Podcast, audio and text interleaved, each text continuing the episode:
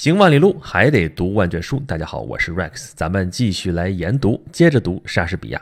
这次我们还是要贴我最近出版的莎士比亚戏剧音频讲解版《李尔王》这本书里边第一段音频，也就是导读的内容。啊，闲言少叙，咱们马上开始。大家好，我是崔岩，花名叫轩辕十四 Rex。下面咱们来聊一聊莎士比亚的这部著名的悲剧《李尔王》。呃，说起《李尔王》呢，这是四大悲剧之一了。四大悲剧有《哈姆雷特》，有《奥赛罗》，有《李尔王》，有《麦克白》。啊，但是我要说的是，这四大悲剧当中最出名的肯定是《哈姆雷特》啊。但是《李尔王》的这个地位可是不低啊。我们来看一看各位名人对他的评价。比如说，英国诗人雪莱他说，《李尔王》是世界上最完美的戏剧诗的样本。啊，肖伯纳说，啊，没有人可以写出。比《李尔王》更好的悲剧来，啊，有一个莎士比亚的研究专家说，说《李尔王》经常被称为莎翁最伟大的作品，啊，他戏剧当中最好的一部，啊，如果人们被迫不得不失去莎士比亚所有的作品，只保留一部的话，也许大部分最了解和欣赏莎士比亚的人会选择保留《李尔王》。听听听听啊，这个赞誉可真的是无以复加了啊。那么，这个《李尔王》到底伟大在何处呢？啊，咱们先来聊一聊这个故事啊。传统来说，莎士比亚有三十七部剧作得以传世啊。当然，后来陆陆续续又发现了一些戏剧文本，说这是莎士比亚写的啊。这考证具体什么过程，咱们就不说它了。咱就说这三十七部戏当中，绝大多数的故事都是有来源的啊。好像只有一部戏是没有明确考证到它的来源是什么。什么意思呢？就是莎士比亚这传统来说的三十七部戏的故事。绝大多数都不是莎士比亚原创的，那算他抄袭的吗？呃，这也不能这么说啊，他毕竟是写的是戏剧作品啊，这故事可能还是原来那个故事，但是他经过了大量的改编，而且写出来的是戏剧文本，所以莎士比亚肯定是一个伟大的文学家，这个没跑。但这故事啊，我们是可以追溯到更早的一些渊源，比如说就说这个《李尔王》，《李尔王》这个故事呢。啊，我们现在可以查到是在莎士比亚那个时代啊，莎士比亚是生活在十六世纪和十七世纪之间嘛。那么，据考证，这个《李尔王》的故事的原型就是出版于十六世纪的呃这么一本历史书，是写的古代不列颠的历史。李尔王呢，就是古代不列颠的一个国王啊，传说中的一个国王。不过这个时代非常早了，公元前八世纪。这个时候大概罗马城才刚刚建成啊，所以当时在不列颠岛上生活的不是后来我们所熟悉的盎格鲁撒克逊人，也不是之前的罗马人，是在罗马人入侵之前很早的当地的原住居民，就是凯尔特人。所以里尔王实际上是当时凯尔特人的一个王啊，他们有专门的名字叫布里吞人啊，Britain 啊。我们现在所说这个不列颠岛或者说大不列颠怎么怎么样，这个不列颠这个词儿也是来源于布里吞人。那么，按照这个史书上的记载，在公元前八世纪有这么一个王，李尔王啊。当然，这个拼法跟我们现在看的这个 King Lear 拼法不太一样啊。我们现在看到的是 L E A R 这个拼法啊，他那个 Lear 是 L E I R 这样的拼出来的啊，读音其实差不多的啊。这个王按照那个历史的记载，他在位时间非常长，六十几年的时间啊，也确实跟这个戏里边这个年老的国王这个人设哈一致啊。那么里边的故事呢，你要能。有时间看一看的话，跟咱们这个戏里边的啊，至少前半截也是如出一辙啊，也是老国王，然后呢，把王国分成三份，要分给他老大、老二、老三，哎，名字都是直接借用过来的啊，老大叫高纳利尔，老二叫里根，老三叫考迪利亚。然后呢，呃，老大老二就是极尽谄媚之能事啊，把这老国王哄得开开心心的啊。然后老三呢，就是不好好跟他说话。这简单说就是这样一个事情嘛，对吧？说我爱你，但是我绝不会呃超出什么什么东西，不不会给你吹牛，不会给你谄媚啊。结果老国王就不高兴，这就国土就不分给他。然后呢，老大老二对这个国王非常的不好。把老国王给赶出去了啊！迄今为止，基本上跟这个莎士比亚的这个《李尔王》的故事前半截是一致的，但后边就不一样了啊。在这个原来这个故事当中，这个老国王是逃到了法国啊，当然不是我们现在这样的法国啊，是那个地方还是法国？那那个时候应该是法兰克人或者其他的什么土著居民那样的一个国度，因为他的三女儿考迪利亚就嫁到了这边啊，在他三女儿的帮助下啊，他们是呃打回了不列颠。打败了老大和老二的军队啊，让这个里尔王得以复位啊，这个名词应该叫复辟，对吧？但是就当了三年的国王之后，这老国王就去世了啊，然后是考迪利亚继承了王位。这个故事听起来，尤其是这个结尾，可能更容易让人接受啊。事实上，在莎士比亚写这个剧之前，就有过有关于李尔王的这样的剧本啊。这故事基本上就按照这个记载来写的，所以最后也是这样的一个 happy ending，对吧？而莎士比亚的这部 King Lear 写完了之后，在十七世纪，他去世就是十七世纪了嘛，也就是他去世之后不久，人们再演这部《李尔王》的时候啊，就觉得这个结尾太悲惨了，所以呢，就给他改了。有人给他改成就是像刚才说那个故事，差不多就那个意思的那种 happy ending 的故事啊。最后甚至让这个考迪利亚跟剧中格罗斯特伯爵的儿子艾德加结婚了啊。这也不知道怎么想的，因为。一开始的时候不就说把他许配给法兰西国王了吗？怎么又让他跟艾德加结婚了？但是很长一段时间，差不多一百五十年的时间，这个李尔王演出到最后的结尾就是这个样子的。一直到了十九世纪之后啊，人们终于发现了莎士比亚这个悲剧当中的这个力量啊。差不多从一八二三年之后啊，再演这个李尔王的时候，就用的是莎士比亚他原著里边的版本。啊，也就是我们现在看到的这个样子，于是事情又回到了它本来的样子啊。所以我们现在看到的《李尔王》就是一部莎士比亚的著名的悲剧，而这个悲剧的力量啊，的确是喜剧所不能比的。倒不是说贬损喜剧啊，这悲剧和喜剧的作用是不一样的啊，它们的力量也很大的不同。啊，尤其是莎士比亚的悲剧写的是明显比喜剧要好的。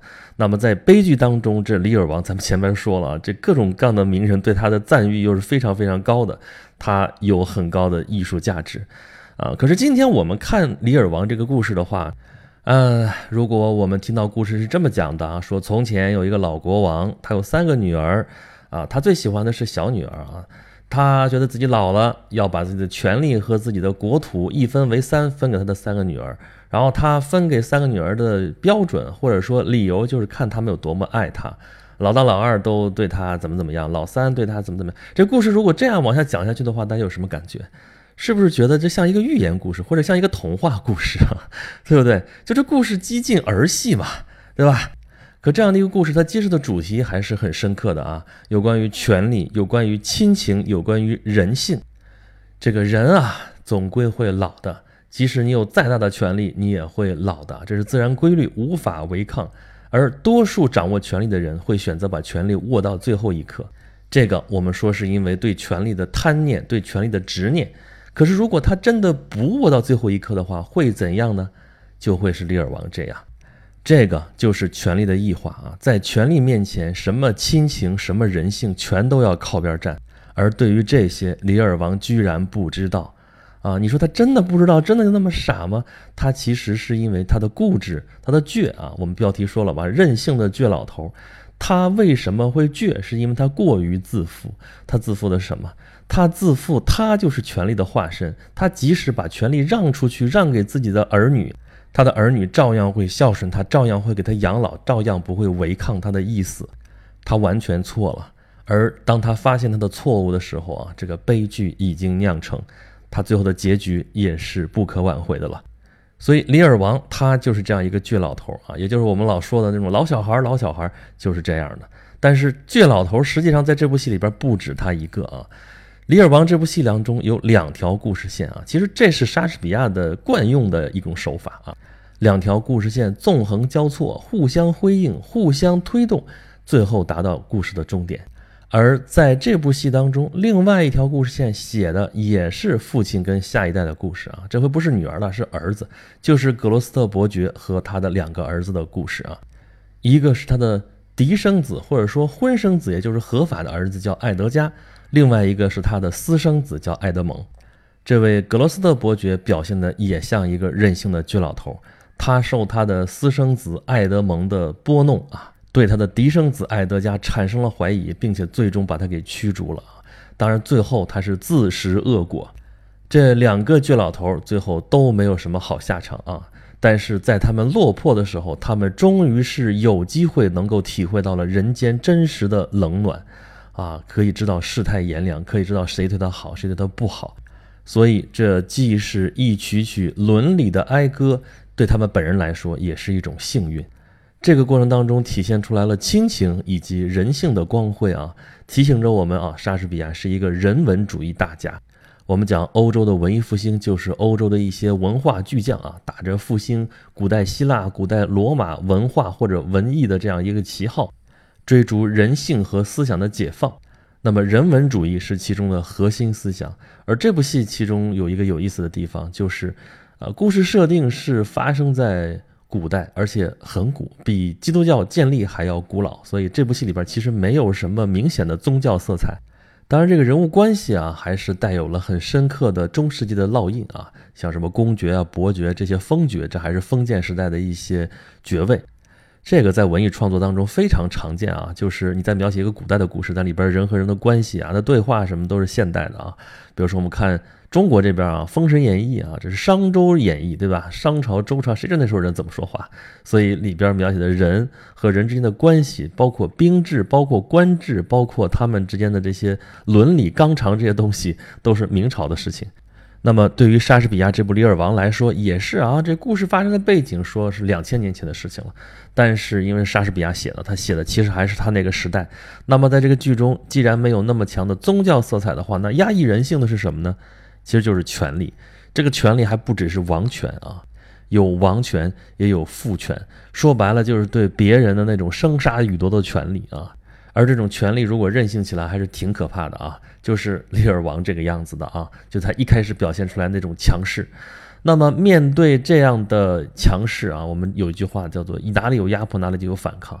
考迪利亚是明显的反抗，说我爱你，但是我爱你不多不少。我守本分啊，这其实是一种反抗。那么高纳里尔和里根其实也是一种反抗，就是谄媚之徒，其实也在消极反抗。他好像是顺着权力者的那种话语逻辑去说话，但其实他是顺着他，但是达到自己目的之后，然后就扔掉他。啊，当你没有权势的时候，我为什么还要哈着你，还要围着你？这就是李尔王最后的结果。而埃德蒙这样的人呢，不只是反抗，他还要从中攫取利益啊。他在整件事情的发展过程当中，上下其手，颠倒黑白，推波助澜。他先是坑了自己的哥，再坑了自己的爹，在跟最高权力者眉来眼去，甚至把他们都玩弄于股掌之中，最后达到他自己的目的。这是一个典型的马基雅维利主义者啊，就是那种为了自己的目的啊，可以不择手段，用尽各种阴谋诡计，不达目的誓不罢休的那种人。啊，这个人物啊，其实有点像在《奥瑟鲁》里边那个伊亚古啊。伊亚古咱们之前说过啊，就是沙翁的这些戏当中已经坏的流油的一个最典型的一个坏蛋。但是这里的埃德蒙跟伊阿古还是很不一样的啊，就是伊阿古他本身又丑，存在感也不是很强啊，大家都觉得他是好人啊，就是那种忠实的伊阿古。坏呢，也是感觉好像是纯粹的那种坏。但是埃德蒙不一样啊，他用阴谋，他用诡计，他也用他的魅力。对，这个人肯定是有魅力的，而且有性吸引力，不然为什么国王的两个女儿啊，高纳里尔和里根都纷纷对他情有独钟，而且可以要谋害自己的丈夫都要跟他在一起呢？他再怎么阴险狡诈，没点本事肯定是不行的。而他的动机呢？他是一个私生子啊。虽然这个戏咱们说了啊，没有宗教的背景啊，但是明显是因为在莎士比亚这个时代演出，所以也带着莎士比亚这个时代的道德判断。在莎士比亚的时代，私生子是没有继承权的啊，所以他要想有一个好的前程，就得靠自己奋斗。那奋斗呢，有正道，有邪道。那无疑，埃德蒙就走了一个邪道，但他邪道走的还是挺成功的，差一点就达到他的目的了。那么这部戏用咱们的话来说啊，这三观还是挺正的啊。像这种坏蛋，最后一定不会有好下场。可是，我想提醒大家的是，咱们啊站在埃德蒙的角度去看他做的这些事情啊，有的评论会说说埃德蒙这样的人其实代表的是什么？代表的是新兴资产阶级的一些道德行为。相对于传统的中世纪社会来说，新兴资产阶级就有点像私生子的这样一种境遇。但是他们有能力，他们有魅力，他们能够掌控资源，那么他就一定会想办法去获得自己的地位。当然，在这个过程当中，还是那句话，无所不用其极。所以，莎士比亚写了埃德蒙这样一个人物啊，就表明他还是对这样的人物啊持一种比较警惕的态度的。当然，这只是一家之言啊。莎士比亚有没有这层意思，我们已经无从知道了啊。其实他有没有这层意思都并不重要，因为同样一个文本在不同的时代会有不同的解读。那么这样一个剧本放到我们这个时代，我们该怎么去看待它呢？其实跟我们最直接相关的就是这里边表现出来的两代人之间的这种紧张关系啊，年老的一代和相对年轻的一代。这之间又有孝顺，又有一些伦理方面的一些问题，我们周围经常能够看到这方面的案例，啊，也经常能够看到一些任性的倔老头的故事。你从法律的角度来看，可能这就是一些技术性的问题，但是你一旦考虑到里边的亲情，考虑到里边的一些人性方面的一些问题，你就会觉得《李尔王》这样的戏看来是没有过时。当然，这还是比较浅层次的理解啊。至于再往下怎么深入挖掘的话，那就等大家好好的把这个文本读完之后，咱们再细说。我是崔岩，花名叫轩辕十四 Rex，大家可以叫我 Rex。大家开始读书吧，Enjoy reading。好了，以上就是我最近出版的莎士比亚戏剧音频讲解版里边《李尔王》这一本里边的第一段音频内容，也就是导读啊。如果想听完整的音频版本的话，欢迎大家到。呃，书店啊，或者说各大平台上面去购买啊，这一套，呃，莎士比亚戏剧音频讲解版这一套一共是六本，包括了莎士比亚的四大悲剧啊，《哈姆莱特》啊，《奥瑟罗》、《李尔王》和《麦克白》，还有大家比较喜欢的《罗密欧与朱丽叶》，还有《威尼斯商人》啊，一套六本呢，都是莎士比亚的原著，用的是朱生豪先生的经典译本，还有就是我的语音讲解，还有我写的一篇呃，在书前面的导读文章。这套书是湖南的岳麓书社出版的啊。如果大家需要签名版的话啊，当然就只有我这个讲解人可以签名了啊。就是如果大家需要签名版的话，欢迎大家到我的微信公众号“轩辕十四工作室”或者是演讲录里边底下有链接啊。如果大家还想听我更多的节目的话啊，公众号里面也有入口，欢迎大家来收听，欢迎大家来跟我互动，欢迎大家提出宝贵的意见。好了，这期研读到这里，下一期再见。